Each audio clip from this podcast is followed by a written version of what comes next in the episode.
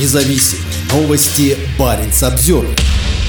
Телеканал «Дождь» признан нежелательной организацией. Генеральная прокуратура Российской Федерации внесла телеканал «Дождь» в список нежелательных организаций. Популярная независимая СМИ заявила, что вынуждена отменить подписки россиян. Канал дискредитирует органы государственной власти Российской Федерации, правоохранительные органы, распространяют недостоверные сведения о специальной военной операции, говорится в заявлении Генпрокуратуры. Телеканал «Дождь» работает в изгнании с прошлой зимы, когда Путин начал полномасштабную войну против Украины. Сначала журналисты работали в Риге, но в декабре переехали в Амстердам после отзыва лицензии на вещание Латвийским управлением по делам СМИ. По словам телеканала, в прошлом месяце его российская аудитория составила 13 миллионов зрителей. Но безопасность наших зрителей для нас главная, а потому мы отменяем уже существующие подписки от россиян, написал «Дождь» в Твиттере. Законодательство о нежелательных организациях не несколько раз расширялась и может использоваться, чтобы помешать работе любой иностранной или международной организации, якобы подрывающей основы конституционного строя, российские вооруженные силы или безопасность страны. При попадании в черный список нежелательная организация обязана прекратить деятельность в России под угрозой уголовного преследования. В 2021 году в законодательство были внесены поправки, упрощающие возбуждение уголовных дел в отношении лиц, аффилированных с нежелательной организацией. Наказание Наказанием за это может быть до 6 лет лишения свободы. Первым признанным нежелательным СМИ стало издание «Медуза». За ней последовала новая газета «Европа», рижская редакция независимого издания. Нежелательными также было признано несколько экологических организаций, в том числе норвежская «Белона», «Гринпис» и Всемирный фонд природы. Сейчас в российском списке нежелательных 101 организация.